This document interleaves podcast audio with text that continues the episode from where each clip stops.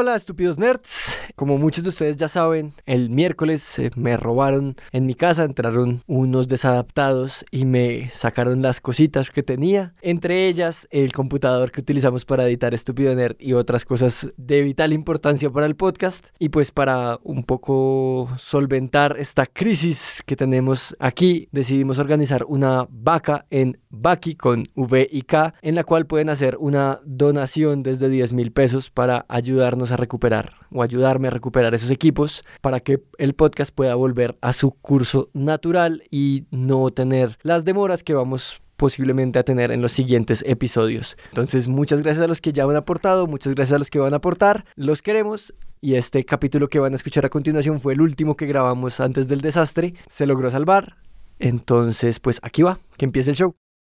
Ayer. Jesús afinó aquí mi guitarra.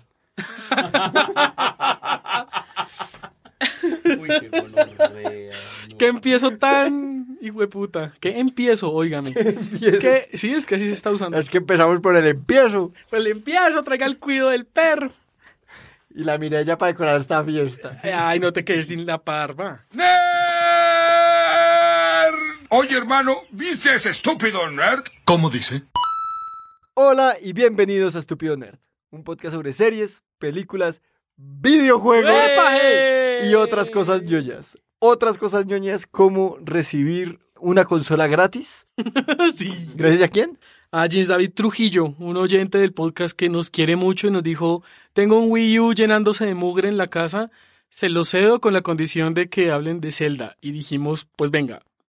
Y aquí estamos. Ya saben otra forma de comprar capítulos de Estúpido. Con consolas. Venga. Eh, con consolas y el juego porque venía. Otras cosas ñoñas como dormir durante 100 años. Una siestica. Otras cosas ñoñas como levantarse en calzoncillo sin saber uno dónde está. Normal. Relatable. Otras cosas ñoñas como encontrar el mundo que uno conocía totalmente destruido. Otras cosas ñoñas como ir a buscar a sus amigos y encontrarse cuatro bestias. Eso me pasa siempre que busco a mis amigos. O sea, nah, no me voy Cada a vez, que vengo, cada vez que vengo a grabar podcast. Me toca domar dos bestias a mí. Eh, porque hoy, efectivamente, vamos a hablar de The Legend of Zelda, Breath of the Wild. O como se conoció en español, El aliento de la naturaleza. O, o, según otros autores, El aliento de lo salvaje. Yo pensé que era la leyenda de Zelda, código de honor.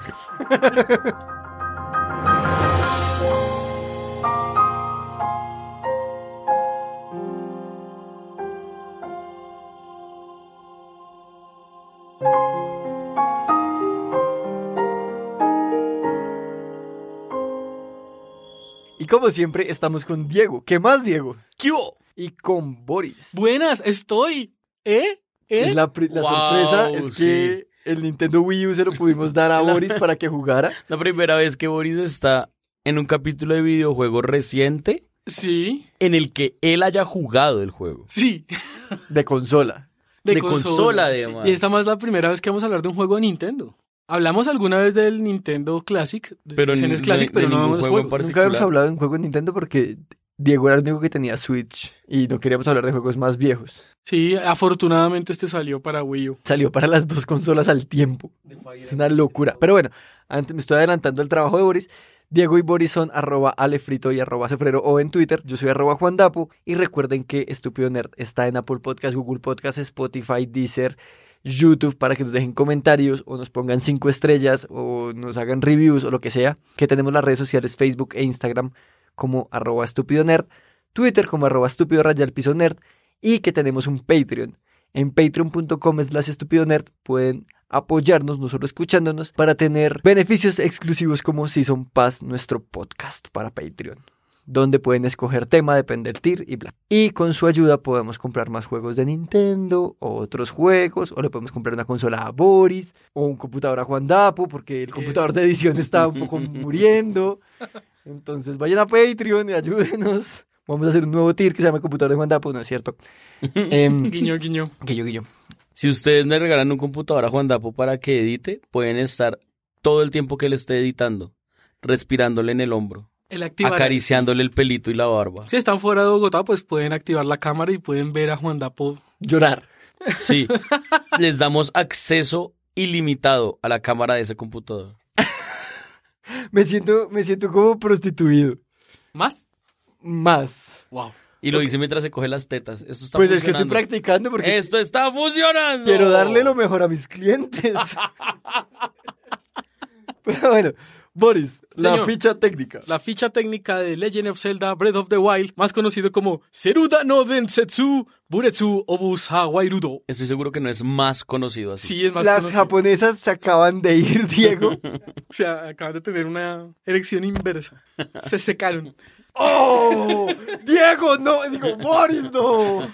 Bueno, entonces, Zelda. Comenzó a hablar Nintendo de él en el 2013. Dijo, vamos a lanzar un nuevo juego de la franquicia Zelda. Estén atentos. En 2014 apareció por primera vez un avance en el E3 y fue el juego del que más habló. Todo el mundo ya está hablando de Zelda y querían a Zelda y que el juego se veía increíble y queremos el maldito juego ya. Dijeron, vamos a lanzarlo en el 2015, aténganse. Llegó el 2015 y dijeron, les vamos a dar el nombre, se va a llamar Zelda Breath of the Wild, pero todavía no lo vamos a lanzar. Juradito, para el 2016 está ese juego. Llegó el 2016 y fue como, es que resulta que se nos dañó una parte de la simulación física. El computador de edición. El computador de edición se dañó, entonces no podemos lanzarlo. Vamos a aplazarlo y lo vamos a lanzar en 2017, pero por chuchito. Y pues sí, en 2017 lo lanzaron en simultánea para Wii U y para Switch. Fue el último juego que lanzó Nintendo oficialmente para el Wii U y fue el primero que lanzó para el Switch. La jugabilidad es la misma, por más que se había anunciado que en Wii U iba a tener la posibilidad de usar el mapa y los ítems en, la, en el gamepad y el juego en el televisor, pero dijeron, no, queremos unificar que sea la misma experiencia en Switch y en Wii U, entonces en Wii U es muy chistoso porque uno tiene ese control gigante que es el gamepad para que todo el tiempo haya una pantalla parpadeando que dice presione aquí para jugar en el gamepad. Y no sirve de absolutamente nada más. Y la mierda es que no se puede jugar con el control pro porque hay partes en las que uno tiene que usar la, el gamepad principalmente para resolver acertijos en, en santuarios y pues con el control no se puede. Entonces toca usar el gamepad. Bueno, ahorita bueno. vamos a hablar de la Sí, sí, jugabilidad. sí, sí. Pero eso es chévere de Nintendo. Nintendo mueve, mueve, mueve los juegos y no los saca apresuradamente. Es algo cierto. que hay que darle valor cuando salimos con juegos como EA, que día uno hay que bajar 40 gigas de actualizaciones. Sí. Marica, me vendiste un juego completo, ¿verdad, Sí, cabrón? y Wii U. Todavía estamos esperando el, el Metroid para Switch, que no ha salido. Seguimos esperando el juego de Yoshi para Wii U, que como que nunca va a salir. El Star Fox 2, Model 3, 3. 9, lo que sea. Como Blizzard en su época, que, tenían un juego ya a punto de sacarlo y llegó un momento en que dijeron, el juego no cumple los estándares de Blizzard, no vamos a sacar esto. Y no lo sacaron, punto. Como Sonic, la película. Llevaban tres años de producción y ni mierda. Lo más cool de este juego de Zelda es que entró pateando muy duro. Fue el juego del año del 2017, arrastrando a la competencia. Facilito fue el mejor. Que no fue una competencia ¿Qué más fue hubo? fácil. Yo quiero saber, yo quiero saber. Listo, mientras ustedes buscan les cuento, porque ya este juego aparece en prácticamente todas las listas de los 100 mejores videojuegos de la historia. Este aparece seguro en los primeros lugares, por ahí creo que la lista en lo que lo vi más bajo era como de 50, pero siempre está. La crítica lo aplaudió, mojaron calzón, porque es que si es un puto juegazo, hágame el favor. Y bueno, ya más adelante hablaremos de los controles y de muchas otras cosas. Pero ¿qué, qué, qué juegos hay en el 2017? Pues había una competencia dura. Tenían al Super Mario Odyssey, que también es de Es ellos. Bueno, Pero yo creo que le gana Legend Sin duda. Zelda. le ganó. Persona 5 Persona 5 es un juegazo, güey. y Horizon Zero Dawn. Que Marica, era una un competencia muy dura, en Y, serio. y PUBG. PUBG. Ah, ese sí Que es sabe. una No, porque es una mierda. Pero fue revolucionario porque fue el primer Battle Royale. Exacto, por eso es una mierda. Además empezó toda esa mierda. Y en ese La año mierda, también estuvo nominado unas vainas. Cállese, señor viejo. Mierda. Cállese, abuelito. Hasta Cállese, viejo lesbiano. Estuvo nominado ese año también a unas vainas. Creo que diseño de audio y perdió. Por algún motivo. Banda sonora también perdió. Bueno, Diego. The Legend of Tropos. The Legend of Tropos. Breath of the Tropo.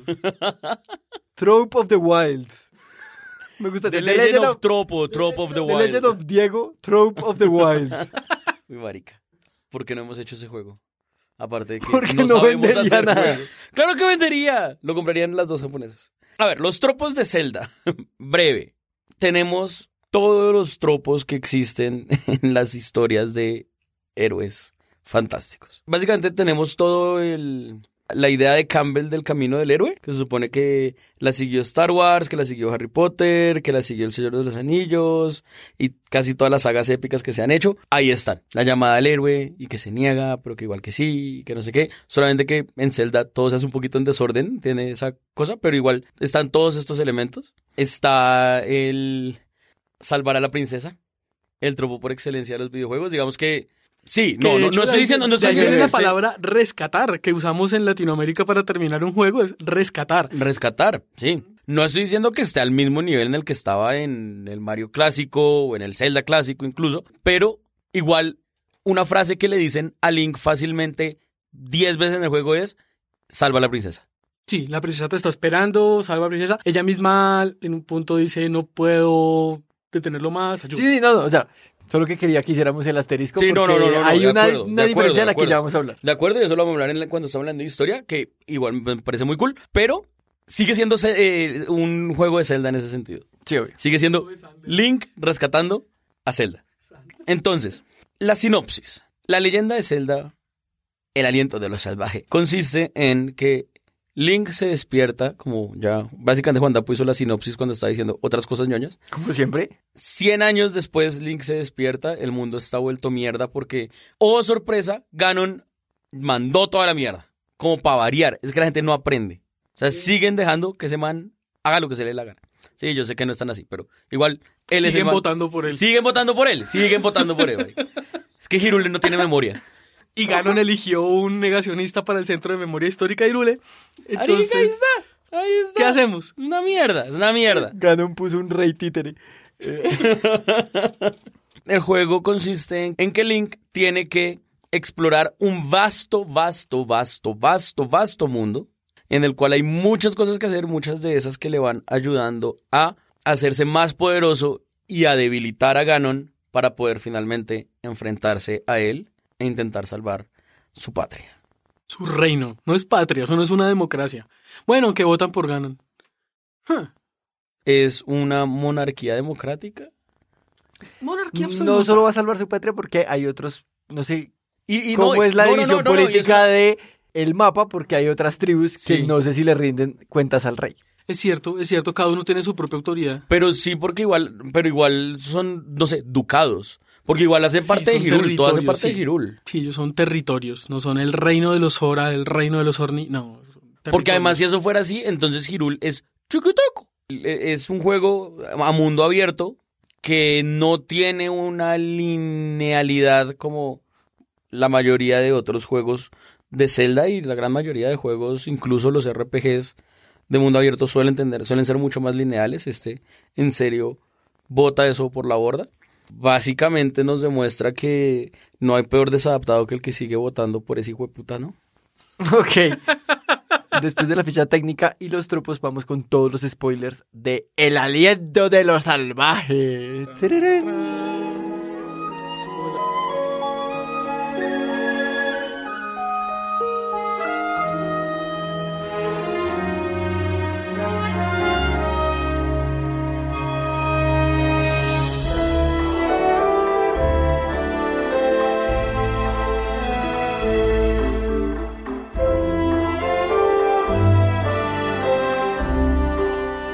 The Legend of Zelda, como ya contó Diego, es la historia de Link intentando derrotar a Ganon para salvar a la princesa, pero uno de los asteriscos es que la princesa aquí no es una damisela en peligro, sino una especie de sacerdotisa que está enfrentándose a Ganon en este momento mientras Link está buscando bichos. Buscando gallinas, buscando, Buscando gallinas. Domando caballos. Exacto. Entonces la princesa está ya peleando. Lleva 100 hijueputas años peleando. Lleva 100 y putas años peleando, está ya dele que dele, dele trabajo duro de 6 de la mañana a 6 de la tarde, sin cesantía, sin vacaciones, un frilo ahí que le salió una mierda. Mal, mal, mal, mal. Sin ARG, sin ARL tampoco. Y Link se despierta para ir a ayudarla. Puede ir directamente, que es algo chévere en el juego, ya hablaremos de eso. Pero el juego trata de darle la vuelta por sus recuerdos. Tiene el clásico tropo de la amnesia. El héroe se despierta sin sus recuerdos y vamos a irlos eh, recuperando. Tiene que recuperar el control de cuatro bestias divinas que le van a ayudar en la pelea, más con De- de unas nuevo, habilidades que es- le van a dar. Es un tiene entre comillas, ¿no? Es un Sí, pueblo. pero digamos que el juego está diseñado para que uno lo haga. Sí, Sí, sí, sí. O sea- es lo óptimo. O sea, la idea del juego es que uno lo haga. Uno puede irse a dar con Ganon y si uno es un gran jugador le dan la jeta, cosa que dudo, pero tiene que haber un desadaptado que hizo un speedrun. Parce, en los speedrun esta gente juega de una forma brutal y... 41 minutos es el que... 28 encontré yo. minutos Uy, vi que tiene el récord y derrota a Ganon con tres corazones. Y va, y va armado como con su valor únicamente y matando bichos adentro. una consigue antorcha. Con, Sí, no, ni siquiera usa antorcha. Y va en calzoncillos, ni ¡A siquiera tiene armadura. limpio! Sí, escupiéndolo, mirándolo raro. Sí, bloqueándolo en redes sociales, lo humilla tanto que lo Uno derrota. tiene que ir a recuperar el control de estas cuatro bestias, para eso hacer unos puzzles y bueno. Y en lo óptimo, como dijo Boris, buscar los santuarios para mejorar su vida y su resistencia. Con esos corazones también encontrar la espada maestra, ya irle a patear el culo a Ganon. Classic historia de The Legend of Zelda, con estos detalles pues. Hacer un camino, pasar unas mazmorras, pasar unos templos, con eso unas nuevas habilidades, ir a la batalla final. Pero yo quería que habláramos de varias cosas.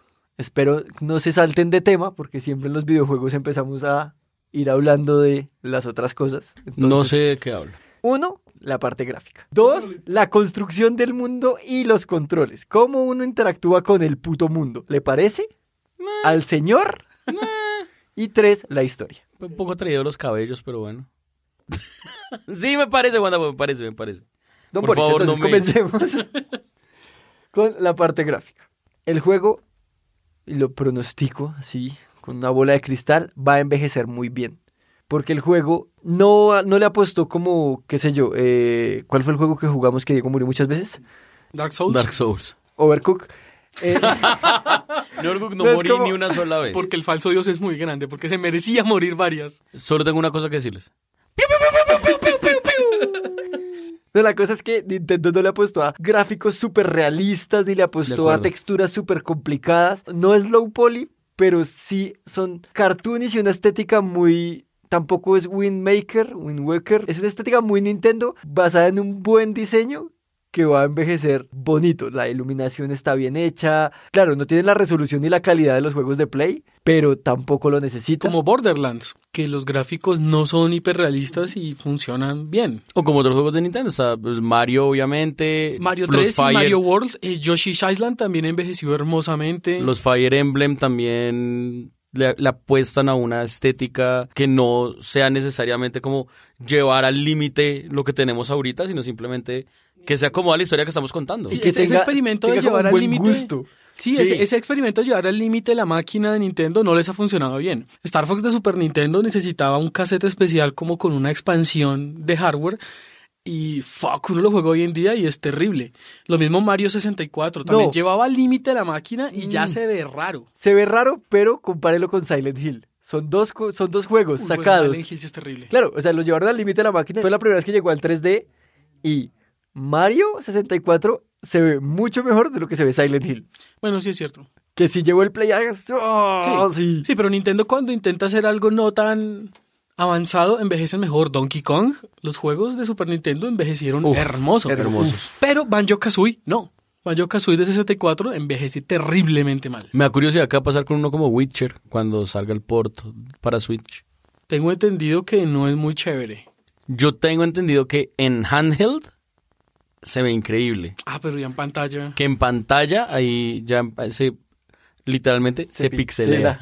El buen diseño es mejor que llenar eso de gráficos saturados, texturas y ver a ver qué más le puedo meter a ese, ca- a ese cartucho para que el juego se vea de última generación. Esos manes claramente no le apostaron a un juego realista ni que se viera como "Ah, el PlayStation no puede hacer lo que sí es la apuesta de PlayStation y Xbox. Como nadie puede lograr mis gráficas. Sí, Como, sí, pero los juegos son la bonito". mierda. ¿Qué hacemos? Bueno, Mire, no, pero No, sí, pero o sea, sí, sí, entiendo, Sí, sí, entiendo. pero mire tiene un catálogo de juegos de A mí me pasó algo curioso a nivel gráfico y es, lo jugué en Wii U, que es un poquito más, más viejito que el Switch a nivel de gráficos. El castillo de Ganon, el castillo de Irule, eh, se bloquea la imagen. O sea, la cantidad de frames por segundo baja mucho porque el castillo está rodeado como de estas nubes rojas que son como, no sé, maldad de Ganon, lo que sea. Y se El- bloquea un poquito. ese es el aliento. Debe ser. el aliento de los salvajes. caliente tan salvaje. Y sí, se, se baja la- los frames por segundo y se vuelve ya un poco difícil de jugar porque ese castillo está rodeado de guardianes de máquinas que le están apuntando a uno. Entonces, las máquinas lo persiguen a uno, el castillo está lleno de iluminación y si uno está cargando, no sé, algún poder, más elementos gráficos y se vuelve un poquito difícil. Morí muchas veces ahí por culpa gráfica. Pero es el único momento en el que se ve, en el que se ve mal. De resto, incluso al parecer un mundo tan grande, cambiar entre regiones es simples, no tiene ninguna pausa. No es como en muchos otros RPGs que también uno cambia de ciudad a otra y tiene que esperar un momentico el loading o algo. No, aquí es de chorro y se ve muy bien, es muy, muy suavecita la transición, está muy bien hecho. A mí me gustó que cuando estuve viendo el tráiler que anunciaron en el E3 del 2014, era otro juego.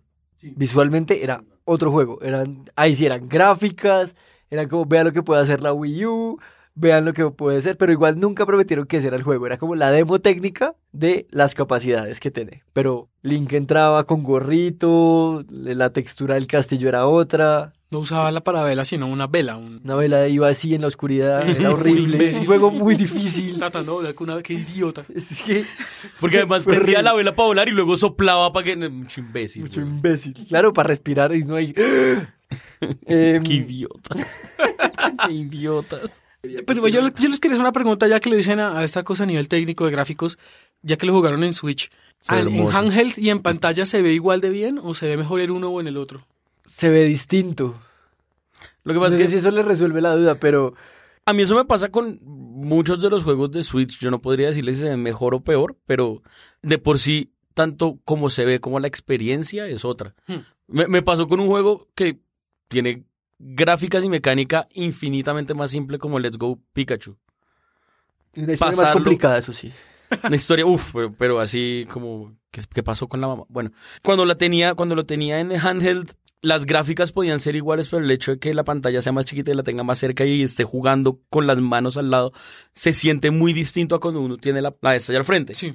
Se siente casi que jugar otro juego. Con el handheld es como una cosa más inmersiva, como cuando uno está apuntando, sí es más normal uno mover el handheld mientras ve lo que está con las cosas ahí en la mano, mientras que cuando están en la pantalla uno tiene el control, el movimiento de los Joy-Cons, pues es igual de bueno, pero la relación con el control ha cambiado, entonces es diferente. No siento que se vea peor, pero más que todo tampoco importa, como que cambias la experiencia de juego. Ya. Entonces eso es Sí, bien- gráficamente no cambia, cambia más la Es experiencia. que en Wii U sí cambia mucho.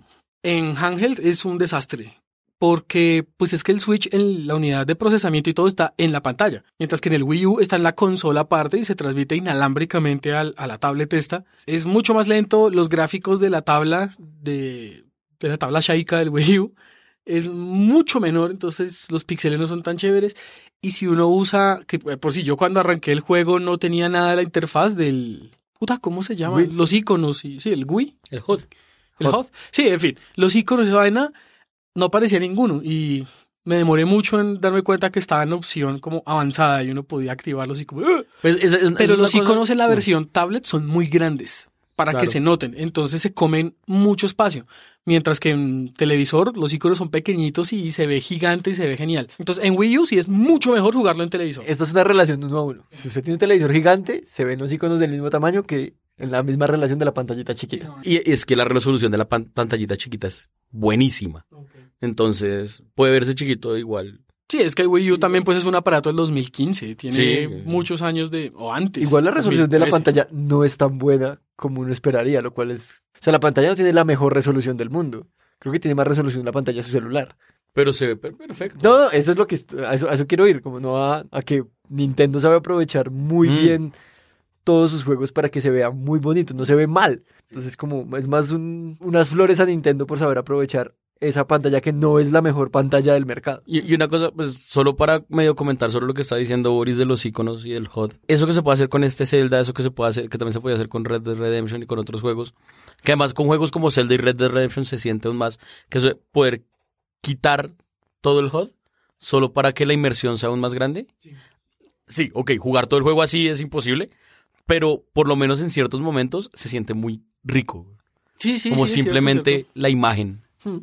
Eso es, es chévere hacer los ratos. ¿Qué más de las gráficas? Y son muy bonitas. Muy buena. La estética es impresionante. Los caballos se ven muy bonitos. Todo, que uno se pueda montar en los osos, que uno se pueda montar en... Yo nunca pude montar uno porque nunca vi uno. Lo intenté en una alza y me pateó. Sí, es muy difícil. Yo sé que se puede, tampoco lo logré. Pero me gustan estas cosas de lo ancestral, Mm. porque es súper raro pensar máquinas ancestrales. Entonces, supuestamente son máquinas muy, muy, muy viejas. Están llenas de moho, de pasto, de no sé qué, de, de óxido. Algunas están activas, otras están desactivadas. Es como una tecnología muy vieja. Pero es una tecnología de un mundo medievalish. Steampunk. No, ni siquiera es steampunk porque ¿No? es... Porque steampunk requiere a la revolución industrial. El, el steampunk es lo- eh, la idea de qué hubiera pasado si la revolución industrial hubiera llegado a niveles a los que se llega en la actualidad, pero sin la electrónica. O sea, lo que no hay en el mundo steampunk es electrónica. Todo es por medio de mecánico. vapor y mecánico. En Zelda Es magia. es, Sí. es una cosa extraña, porque, digamos que sería un Magic Punk. Porque le Sí, cambia bueno, el Steam sí, sí. por la magia. Sigue estando lo mecánico. Sí siguen estando los engranajes, las cosas, por eso es que todos los pedacitos y las maricadas que uno encuentra son el tornillo, el yo no sé qué, pero no hay Steam. Ahí es magia. Lo único electrónico es como la, tablet, la tableta Sheikah. Pero es magia también. Que es magia también. La cámara. La cámara será como el único elemento tecnológico, electrónico, pero la tabla sí Pero es, como magia, rara. que, o sea, es una tablet, no nos vamos a Sí, mentir. y está inspirada ¿Es magia? evidentemente en el, en el Wii U y en el Switch. O sea, no es porque, no es gratis que sea una puta tabla que uno carga y interactúa con ella. Mi ca- De acuerdo. El, case de mi, de mi, de mi Switch es una tabla Sheikah.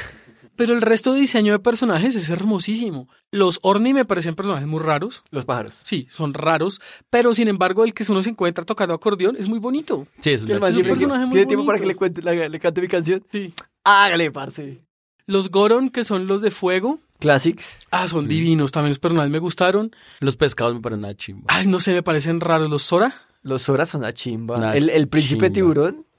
Chimba, tiburones- ¿Y cayó cómo bien. es que se llaman los Sí, pero otros? ese no, para ustedes eso- ese no cuenta. Y las del desierto, ¿cómo es que se llaman? Las Gerudo. Gerudo.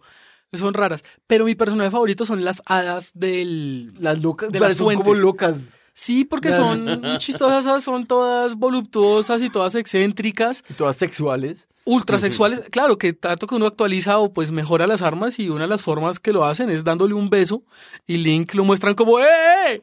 Y cuando regresas como limpiándose como asustado como un bicho de 20 metros se me rompió. Me parece particularmente agradable la actitud del campeón Orni, del pájaro arrogante ese de mierda. Ah, pero el fantasma. No, el, el que lo ayuda a... Sí, sí, sí, tienes razón. El, fantasma, es el arrogante. Es como. Sí, me cautiva.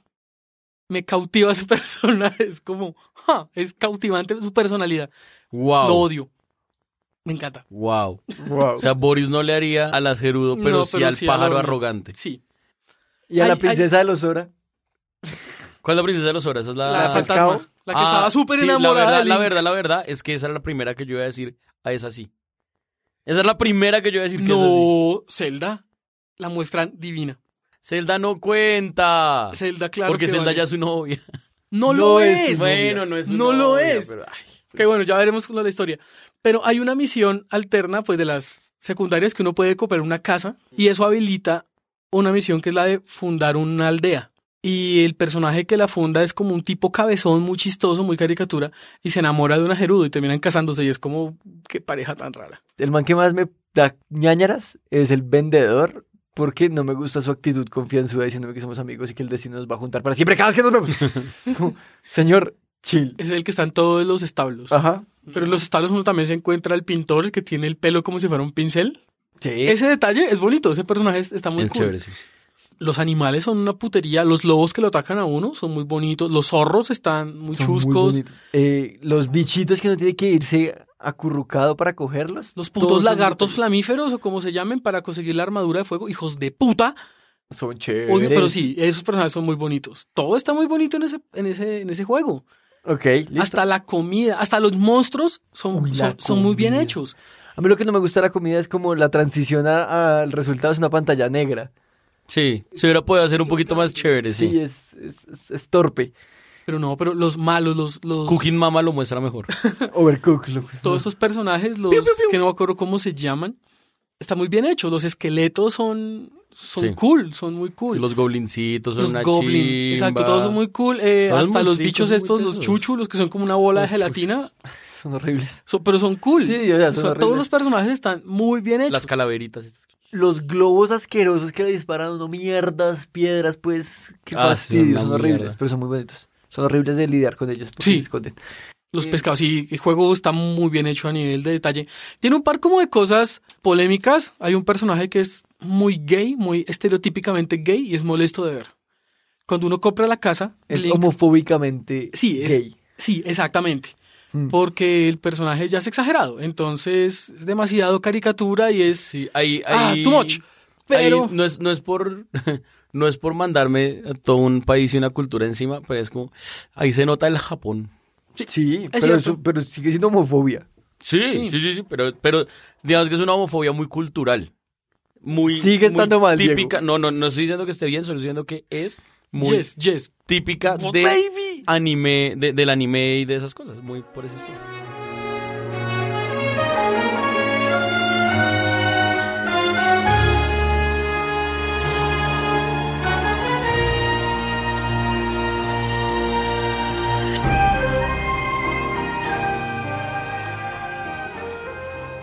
Hablemos de el mundo y las mecánicas del juego. Del mecamundo.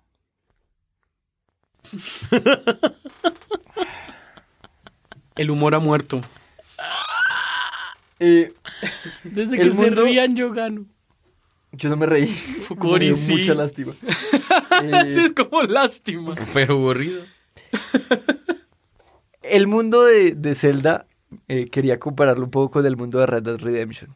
Mm. Pero antes, un poquito antes, hay algo chévere en este mundo de Zelda y es que es un mundo unificado.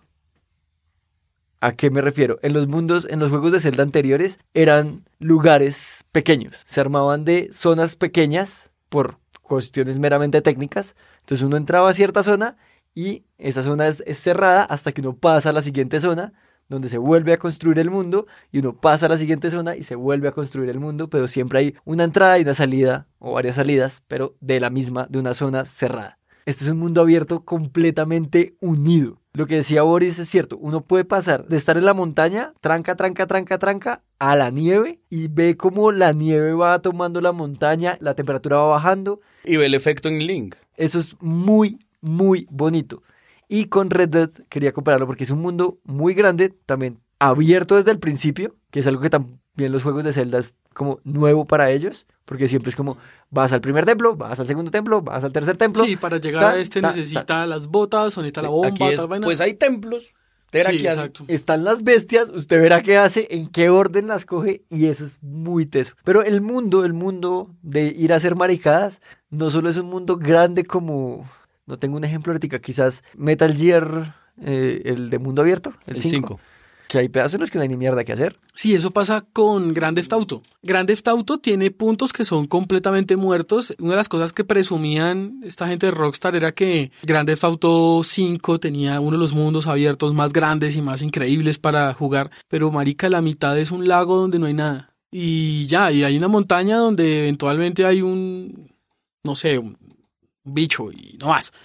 Aquí no es tan grande, No, no está grande. no es tan grande, es mucho más pequeño que el de Red Dead Redemption. Por ejemplo, que bueno, yo no he jugado el 2, jugué el 1 y me acuerdo que era muy grande, pero es cierto que hay muchas cosas para hacer en todo lado. Quizá el único lugar que es como medio perdido es la zona de las Gerudo del desierto, y sin embargo, ahí hay varios santuarios y hay misiones secundarias y hay un montón de cosas. Y hay animales y hay huevonas. O sea, no estoy diciendo que siempre hay una misión que No, no, hacer. no, en eso estoy de acuerdo. Lo- lo- eh, digamos, estoy de acuerdo en las comparaciones que han hecho hasta ahora. Solo estoy diciendo que tampoco es que sienta que sea el mundo más poblado de todos, porque recurre a un recurso que siento que para mí tranca un poco, un poco la sensación de progreso, que es el que los monstruos reviven. El hecho de que los monstruos revivan y vuelvan al mismo lugar en donde estaban inicialmente y todo eso, para seguir alimentando esta idea de que el mundo siempre está lleno de cosas que hacer, no me parece tan chévere. Pues la comparación que yo estaba pensando en mi cabeza era con un mundo como el de Witcher. El de Witcher es un mundo que tiene muchas más cosas, está mucho más poblado. ¿Cierto? Y cuando uno destruye algo, se queda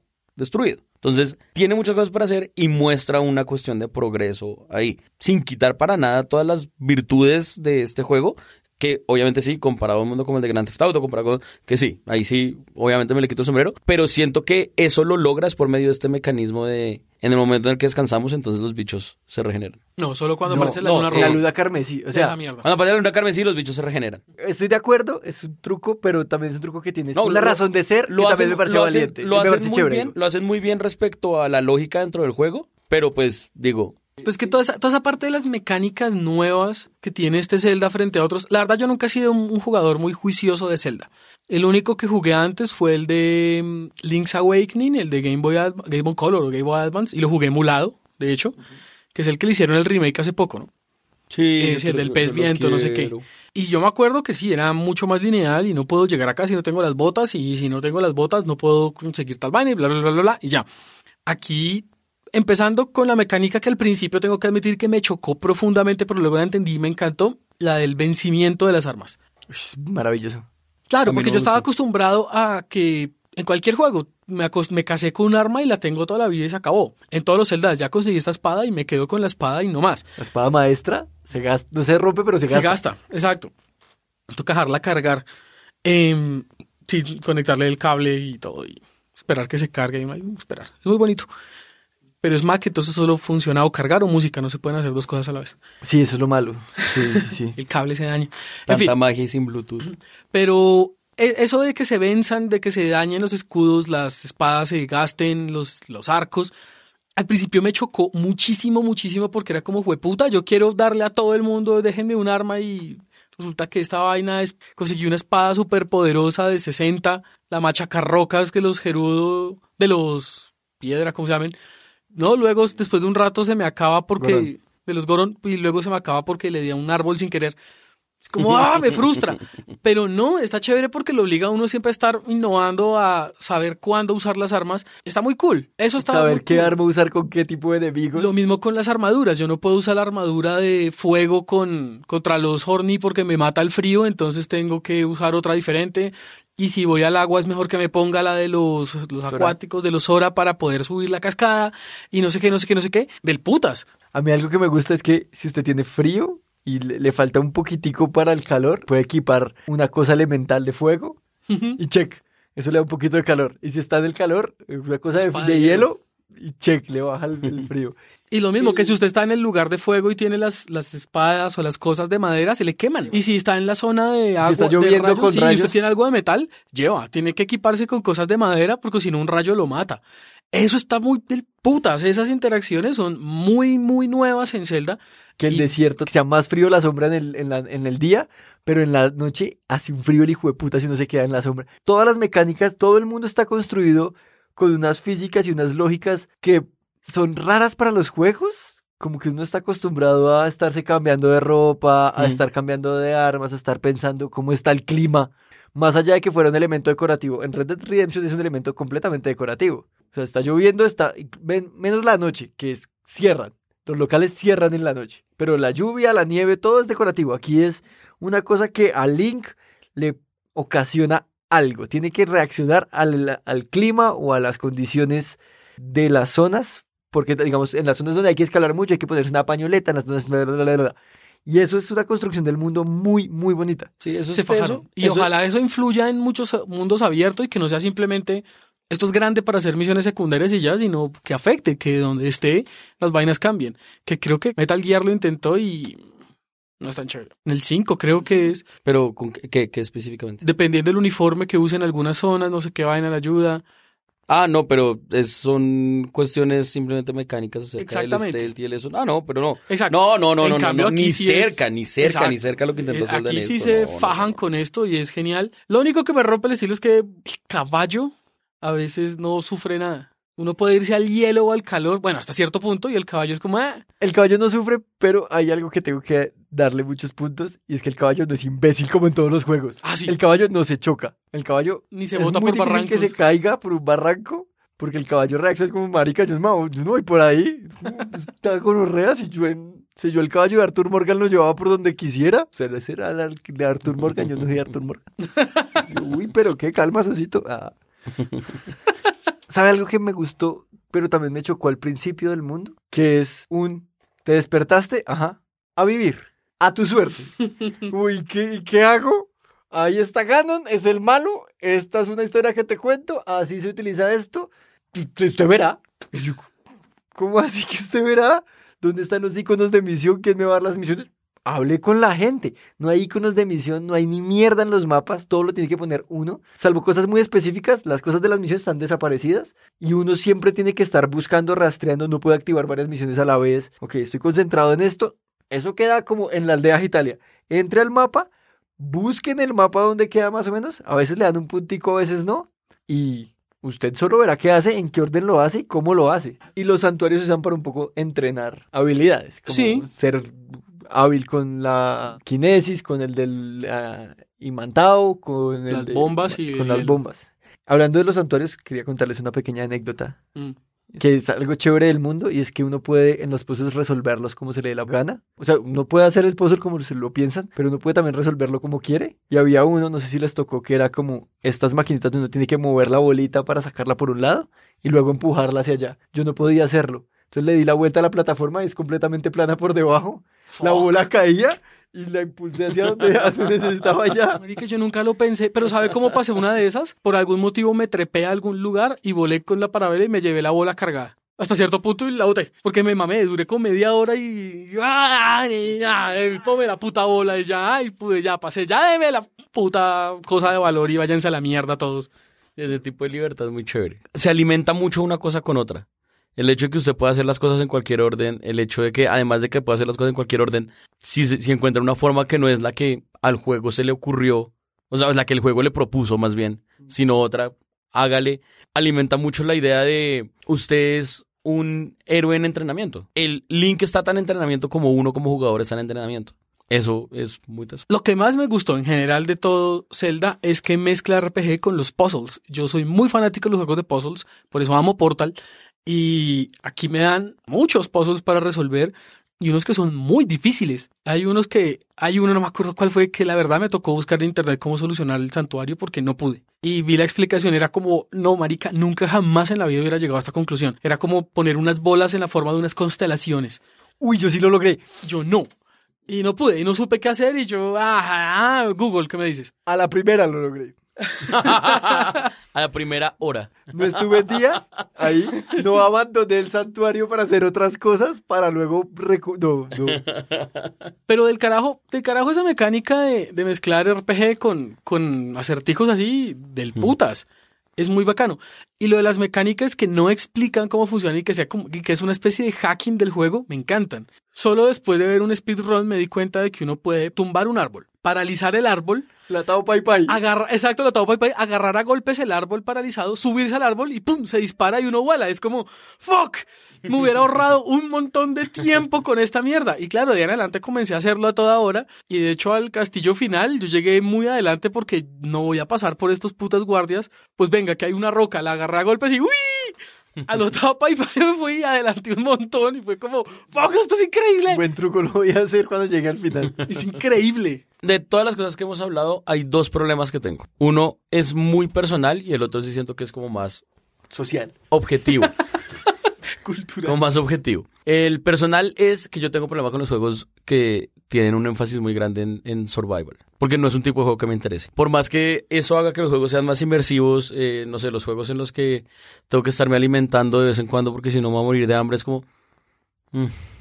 En este es más pensando en la cuestión de las armas. Me, me parece chévere la idea de tener que cambiar armas dependiendo de la situación, pero no me gusta tanto a mí personalmente, a mí Diego, el tipo de juego en el cual se me rompió el arma y dejó de funcionar. No sé, fuera una, se me rompió el arma y me toca repararla o algo, ya ahí tal vez cambia, pero es como, se me rompió el arma, se me rompió el arma, punto. de pronto se le acabó la munición en el arma y consiga más. Que es como los shooters. Y muchos juegos. Los que no me gustan, los shooters que no me gustan. No, pues no, todos los shooters se le acaba uno la Bueno, munición. No, sí, prefiero, pero es que a mí los Bueno, shooters no me gustan, ese es mi punto. En Red Ah, Dead ya, ya, Redemption yo- usted también tiene una escopeta y se le acaba la munición. Mm. Una pistola. Pero en Red mismo. Dead Redemption toca cuidar las armas, toca alimentarse, alimentar al caballo, llevar... Ese sí es un mero survival. Sí, pero, pero igual no es lo mismo, porque usted sigue teniendo el arma, lo que tiene es que conseguirle munición. Aquí usted tiene que conseguir una nueva arma. Se me hace muy parecido. A mí no. A mí no. Para nada, es, vale. o sea, no, bueno, no para nada, pero no me parece Creo lo que si mismo. tiene un arma de 60, no es tan fácil volver a conseguir un arma de 60 como si es más fácil conseguir la munición para la escopeta, la mega escopeta que ya tiene. Bueno, bueno, válido, válido. Digamos que solo eh, pensando en eso, porque por ejemplo estaba comparándolo con. Ahorita estoy jugando Fire Emblem, Three Houses, que en ese, en el juego, la- las armas tienen una mm, durabilidad.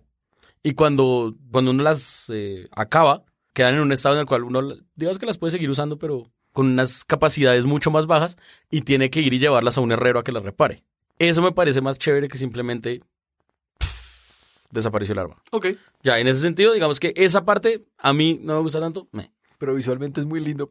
Visualmente es muy Que el lindo. último golpe es súper overkill. Visualmente es muy lindo, en eso estoy completamente de acuerdo. La otra cosa es que para mí el énfasis en el RPG, en los RPGs, está en, y aquí tal vez esto sirva como introducción al siguiente tema, El énfasis está en la historia y en la forma como se cuenta una historia. Este juego, por el hecho de ser tan absolutamente libre en la forma de jugarlo, siento que sacrifica mucho en la forma de contar la historia.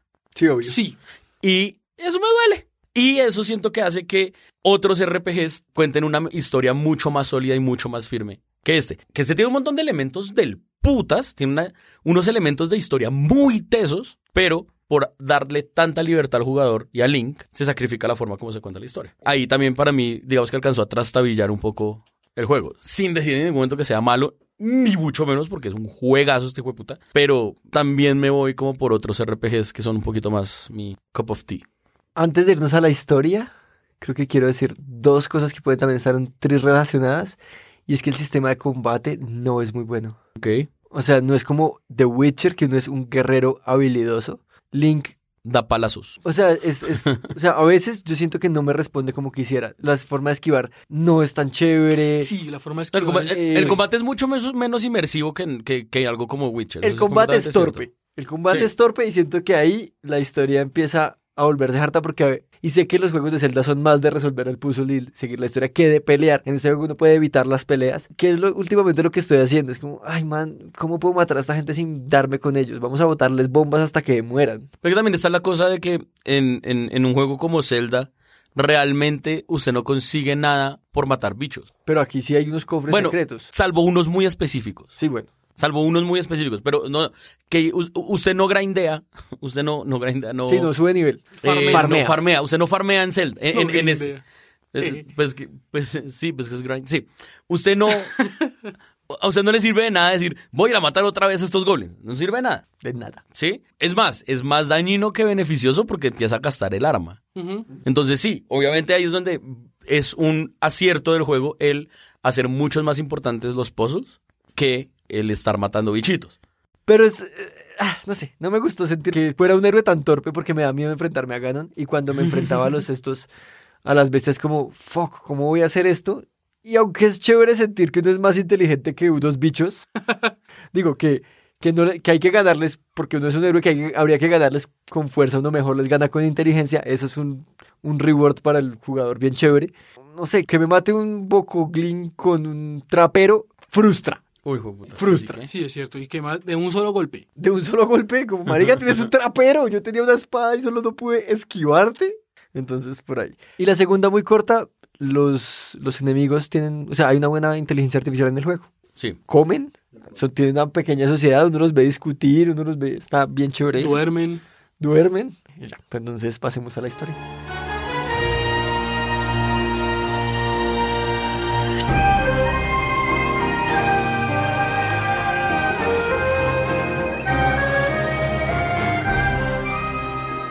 La historia es, es muy cool porque realmente en el juego solo hay tres misiones obligatorias. Exageradamente obligatorias, que son la de... La inicial es pase los primeros santuarios para que le demos la vela. Ni siquiera, la primera es como Sí, pues, siga una luz para que le demos la tabla. La segunda, tome la parabela. Tercero, mate a Ganon. No más, ni siquiera hay que conseguir armaduras, no hay que conseguir nada. Usted verá qué hace. Los speedrun por eso son interesantes, porque esta gente se va ni siquiera con armaduras, se van en calzoncillos, muriéndose de frío Link. Solo cogen la, la parabela, no sé qué, las bombas y bla, bla, bla. Y se van derecho a, darle a Ganon con unas técnicas de pelea increíbles estos huevones y en 28 minutos rompen un juego que yo me demoré como 80 horas y no había llegado ni a la mitad del juego porque estaba súper entretenido haciendo maricadas. Entonces, eso eso es lo interesante, que uno pase lo que quiera. Pero es cierto, la historia se pierde por completo. Ni siquiera uno tiene que pararle bolas al papá de Zelda, al rey, cuando le dice qué está pasando. Es como, ah, skip, skip, dame la vela, me voy. Y ya. Y al final mato a Ganon. Listo, Zelda está ahí y le dice como, ¿qué hubo? Volví. Y ya, y se acabó el juego. Sí, es ¿Y que el, todo el resto de la historia qué pasó? es raro, es raro porque yo creo que nunca había jugado un juego en el cual, un, un RPG además, en el cual la historia fuera como tan secundaria Ah, sí, iba a decir desde eso. Skyrim. ok. Ahorita Skyrim tiene una historia lineal, la tiene, o sea, la- las misiones iniciales completamente, usted sigue esto y va pasando y va pasando, pero usted puede hacer las cosas tan en el orden que se le dé la gana, todo lo demás digo, y no tiene ningún límite de tiempo para esto que yo creo que de las, no sé, 15 veces que he jugado, digamos que he jugado Skyrim por más, no sé, por más de 30 horas, en una terminé la historia principal. Y en el resto me importó un culo y en el resto llegué mucho más adelante en otro montón de cosas. Porque la historia era como, me das tantas libertades que me importa un culo. ¿Quién quiere ser un Dragonborn cuando, no sé, puedo ser el líder del guild de ladrones? Aquí es como, sí, yo sé, allá está Ganon, entiendo, y las bestias y todo, pero ¿y cuándo va a montar al ciervo? O sea, y, y yo sé que esa bestia me va a ayudar al final, pero es que este puzzle de aquí está una chimba. No va a llorar ni mierda, pero está una chimba. Tengo que buscar las libélulas para la niña que me las pidió. Exacto. China, marica. Los grillos para otro que quiere enamorar a alguien. Pero, por ejemplo, y ahí sí, puta misión tan fastidiosa. y ahí sí No, en ese siento que la las cosas con- que uno se va encontrando en, en Zelda son muy tesas, pero las misiones secundarias que le dan a uno, ese me parecieron flojas. Las misiones secundarias estas, Uy, porque muchas son no. muy buenas. pero, Sí. pero, Ok, pero, pero. pero no brillaban. No, no, no, la gran mayoría no eran buenas. Las buenas eran muy buenas, pero había un montón que eran lo que acaban de decir. Vaya y recoja. Ok, ah, sí, es ahí también justo. conseguir los siete pollos que están regados en el pueblo y no sé qué mierdas. Exacto. Ok, hay, hay, hay, hay dos cosas. Uno, estoy completamente de acuerdo con Diego, la historia sufre mucho. No me siento comprometido con la historia. O sea, no me, me vale un poco mierda qué está pasando con Zelda. Si se muere, me vale mierda. me vale mierda la, la historia pasada de los 100 años, como que intentan darle una nobleza a la historia que uno, por el día a día del juego, pues, de, de Link, no está sintiendo. Y eso es cierto. No es que la luna roja sea cada vez más frecuente, porque sería una cosa chévere de ver, marica, los enemigos cada vez vienen más rápido y tú, ¿qué estás haciendo?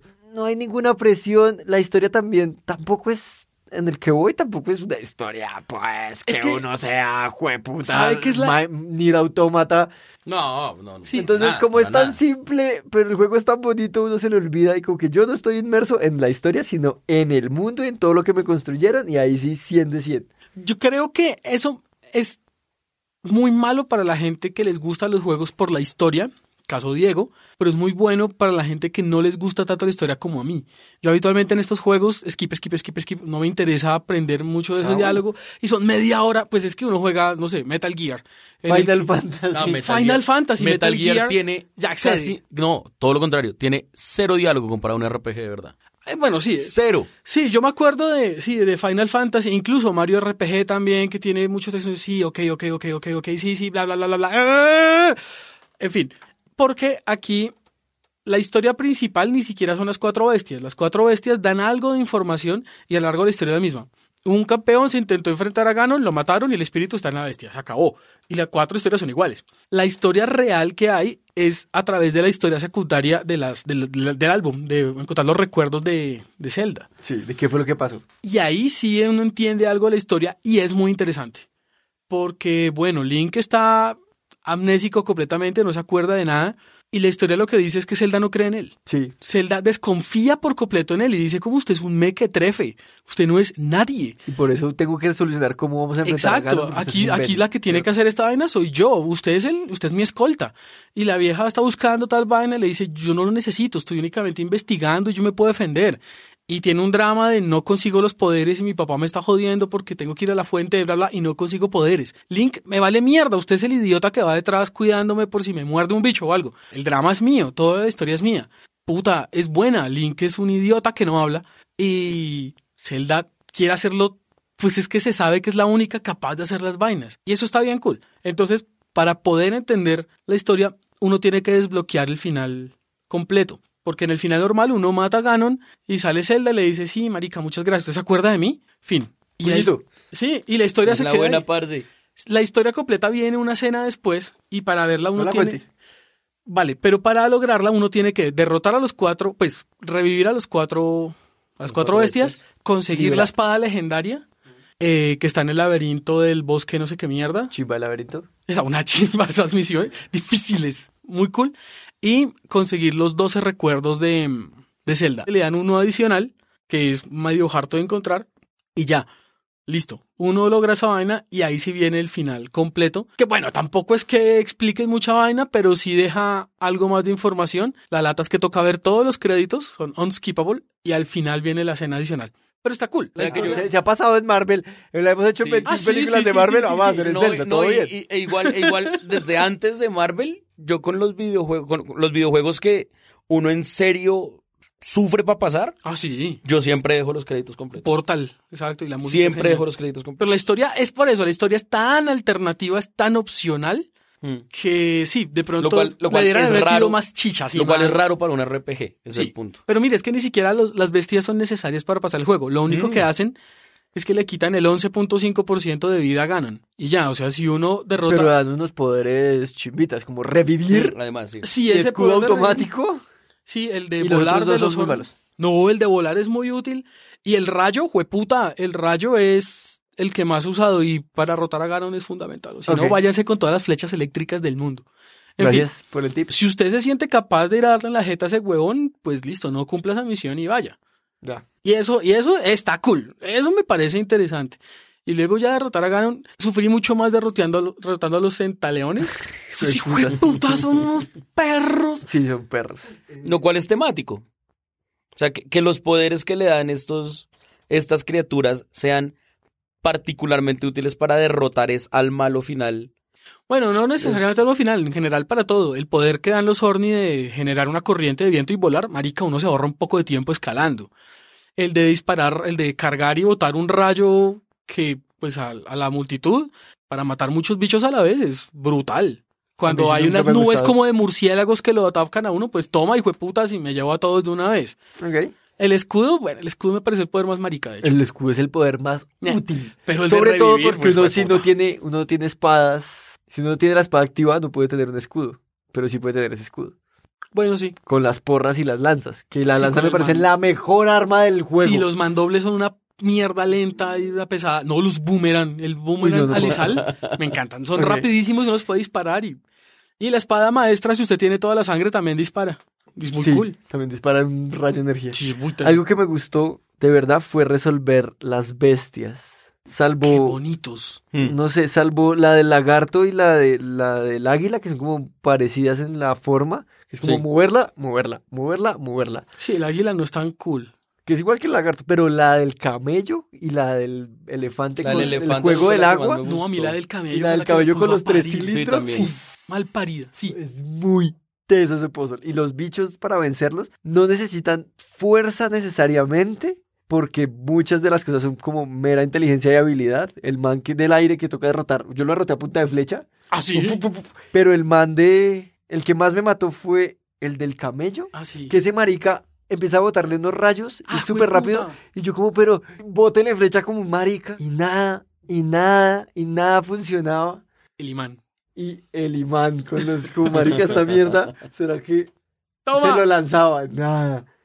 Se intenta hacer 10.000 cosas. Y eso es lo que siempre me ha gustado en los juegos de Zelda. Y ahora me gustó más en este, que es como toda la libertad de cómo voy a resolver las mierdas.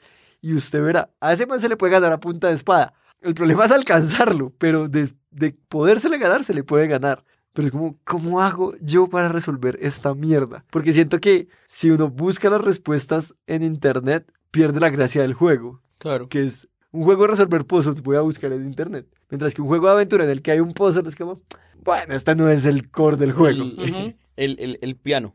El piano, yo el piano, El piano. man, lo busqué en Silent Hill, sí. Pues no importa porque el juego no es de puzzles, pero buscar los puzzles de, de Zelda sí es como, pues no lo juegues. Debería haber como una, Sí, yo como una regla, es como una regla tácita. Si no lleva una semana bloqueado, no busque en internet. Si ya lleva una semana y está a punto de renunciar al juego, ese es el momento de buscar en internet. Yo admito que sí. Antes me no. bloqueó por eso el santuario ese y dije, no más, no me voy a estresar más. Y creo que busqué en internet dos veces con ese santuario y con una misión secundaria. Creo que tocaba conseguir una fruta para darle a una Gerudo que está como desmayándose. Hmm. Toca encontrar un- una fruta específica y yo, ¿dónde diablos consigo esa mierda? porque no dan información, le dejas como, necesito esta fruta. Y ajá, Sí, eso es Ya. una chimba. dime algo, maldita. No, necesito la fruta. Pero ajá, ¡la fruta! ¡Tráeme la puta fruta! Entonces sí, ¡Cómete me el toca buscar en internet. Y claro, la fruta está en la mierda, está muy lejos, pero es una fruta súper tesa porque usted la puede cocinar y le llena toda la, la barra de vida más 10 corazones. Ush. Es muy overkill, ¿Tiene se- la espada maestra? evidentemente. Pero descubrí la espada maestra cuando hice el laberinto, que qué gonorrea ese laberinto. Fue muy difícil y llegué a la aldea de los putos Colox, que los odio. Los odio. Sí, y la espada, yo, bueno, voy a sacarla, me mataba. Y yo, a la mierda. Santuarios, tata, dame más corazones. Quiero mi espada, me mataba. Y yo, hijo de puta, esto es imposible. Le botaba bombas a la espada, hacía todo. Tiene que haber algo, la y Limán. Ah, yo dije, esta espada no se puede rescatar. Yo creo que es después de que uno derrote a Ganon, Algo la coge. mierda. Y ya, antes de derrotar a Ganon, dije, bueno, vamos a buscar a ver si necesitan como 13 o 14 corazones. 13 y como puta vida. Pero en fin, ya tengo la espada y sí, es muy overkill. Y para matar a Ganon y a esos bichos es monstruo. Esa fue la- la- una de las veces que busqué en internet. No cómo resolverlo, sino llegó un punto en el que iba tan avanzado, ya había matado como tres bestias y yo, hola, ¿y la espada maestra? Entonces busqué como, la espada maestra sale en Breath of the Wild. Aquí está donde conseguirla. ¿Vos qué tal? Ok, ok, ok. Hasta aquí quiero saber. Yo lo encontré casualidad. Yo no sé. No, yo sí, yo sí fui a buscarla. Pues es que hay unos lugares que son muy evidentes en Ahí el vi los corazones. O sea, Sí, hay una cosa que es muy evidente en el mapa. Entonces, la laguna que tiene forma de calavera, ahí hay algo. Hay tres obvio. laberintos, ahí hay algo. Entonces había una isla en la mitad de no sé qué mierda que se llama el bosque escondido, algo así. Pues, marica, ahí hay algo. Toca buscar. Ah, en los laberintos está la armadura de bárbaros. Es brutal esa armadura, es muy tesa. Resuelvan los tres laberintos. ¿Esa es, la que, ¿Esa es la que da ataque pero no mucha defensa? Sí, da mucho ataque. Y las tres, tener las tres piezas da más poder en, en el ataque con carga. Entonces es muy overkill. Porque uno puede combinar el rayo más el ataque con carga. Entonces es fue puta muy burdo. ok. Ah, les, les quería contar una pequeña ¿Anécdota? anécdota. No, una pequeña ¿Una cosa que, que vi. Esto es una anécdota. No, una cosa que tenían una, un modelo del juego en 2D para probar mecánicas. O sea, como ¿Cómo a? Link to the Past. Entonces, podía jugar pedazos de esto, pero para probar las mecánicas del mundo, era como en A Link to the Past. Era 2D, juego clásico. Entonces, usted le bota esto, cae el arbolito, el arbolito lo carga de energía, se puede parar en él, se mueve. Pero 2D. con las gráficas del juego viejo. Uy, quiero verlo. ¿What? ¿Qué video? Entonces, Pero usted dice eso y solo me dan más ganas de comprar el remake de...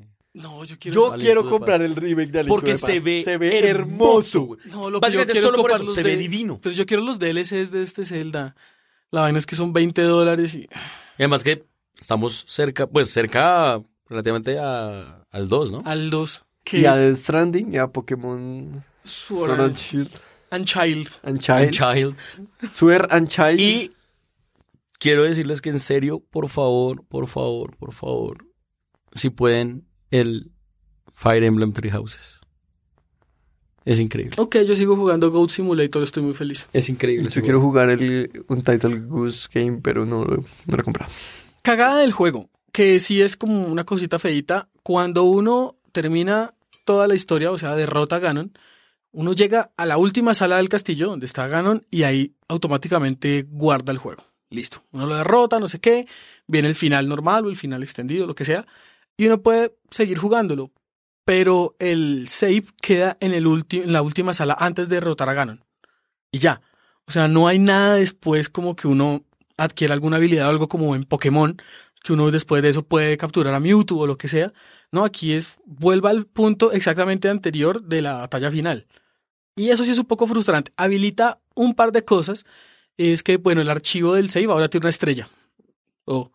Y que mm, en el mapa indica el porcentaje de cuánto progreso lleva uno.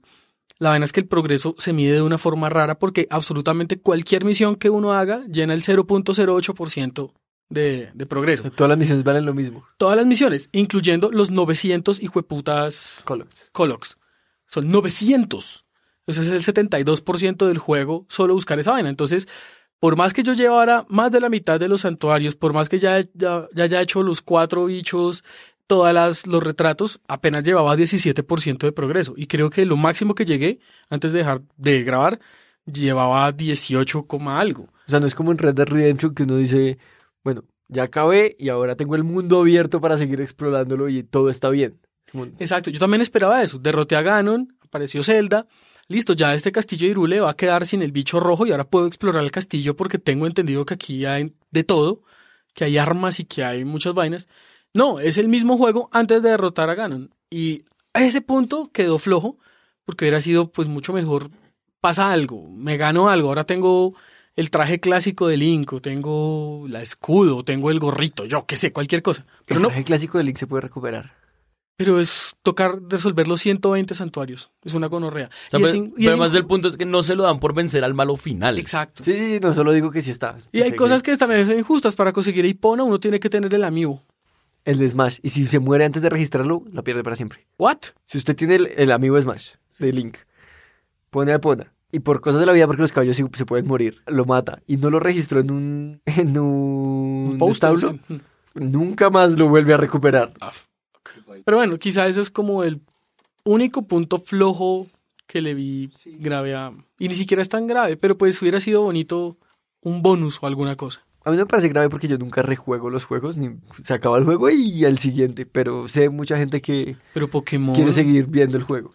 Pokémon Crystal que usted terminaba y tenía que volver a pasarlo en otra isla, pues fue puta, eso está muy cool. Sí, pero eso es, eso es un poco diferente. A Red Dead Redemption, que es como, bueno, ahora tienes el mundo libre y haz lo que quieras. Como, Sí, ya no quiero hacer nada. O en Pero Red Dead Redemption 1 que simplemente el premio es que uno ya no es el man sino el hijo. Sí, y igual puede hacerlas todas las misiones y seguir, pero es como, ya no tengo Sí, nada A mí, que me- a mí me hacer. gustan, a mí me gustan más son los que tienen un New Game Plus. Con que usted puede volver a empezar el juego otra vez, pero tiene como cosas adicionales, entonces es como una experiencia distinta.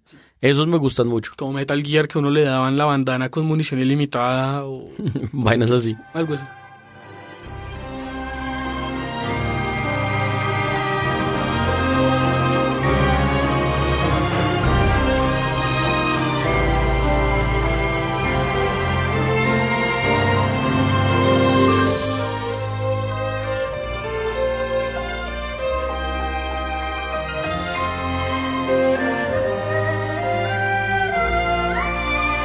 Ese fue nuestro capítulo de hoy.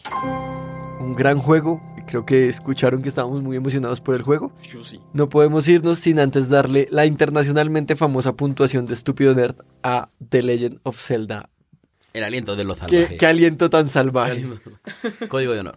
Diego, del 1 al 10, ¿cuánta... ¿cuántas porras le da a Breath of the Wild? Las porras. ¿Se ¿Cuántas- llaman porras? ¿Cuántas ¿Y porras? porras? ¿O cuántos porrazos? No, porras, sí. Porras, bien. Mira, Del 0 al 10. Bien. Sí. Me encanta que ya diga del 0 al 10, de tanto que lo jodimos. sí. Yo no lo jodo y me molesta que sea de 0 a 10. Güey, ustedes tenerlos felices es difícil. Porque de 0 a 10 son 11 niveles de calificación y no está bien. Es genial. No. Sí, el 10 es el perfecto cero. Es como no vino a presentar el examen. So, De 0 a 10. Bueno, ya dije cuáles son las cosas que me molestan del juego. Son muy específicas. Y que tienen mucho que ver con mis gustos particulares en cuanto a videojuegos.